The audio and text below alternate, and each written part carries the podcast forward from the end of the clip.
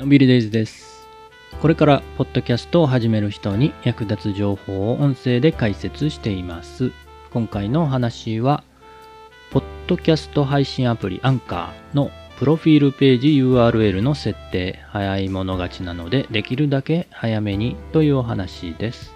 気になる方は最後までお聞きいただけると嬉しいです。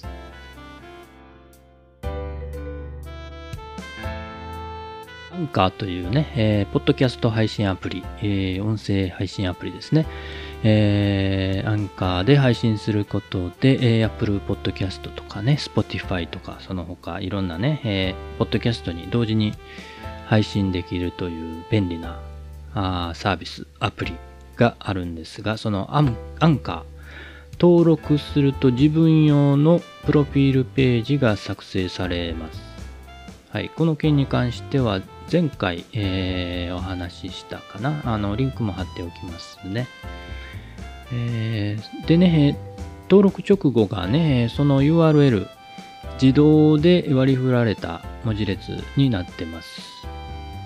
はい。で、えー今回はそのオリジナルの URL を設定しておきましょうというお話なんですが、設定できるのは、えー、anchor.fm スラッシュ以降の文字列になってます。これね、あの、配信前、一つもまだ配信していない状態では変更できません。なので、えー注意点としては、一つ目の配信をまず完了してから設定しましょう。シンプルでね、わかりやすい、自分にぴったりな文字列というのを選びたいですよね。なのでね、えーアンカーで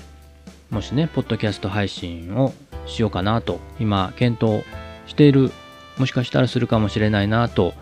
思っている方は、お早めに登録した方がいいかもしれません。ちなみに、私の配信の URL は HTMT4 文字、えーなので、かなり短くできてると思います。これぐらいね、えー短く設定できるのはもしかしたら今だけかもしれません。これはね、あの、ブログとかホームページとか始めるときにドメインね、ドメインネーム取得することがあると思うんですけれども、それもね、えー早い者勝ちになってます。それと同じような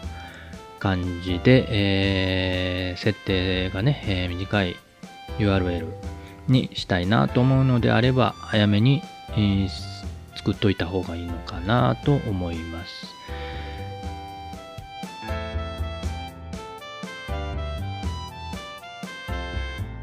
ということで今回は、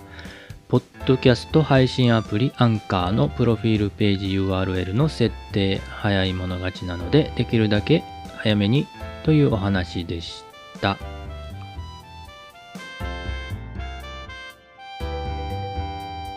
回の配信が役に立ったという方、今後も聞いてみたいなという方はフォローしていただけると嬉しいです。またお気軽にコメントもお待ちしております。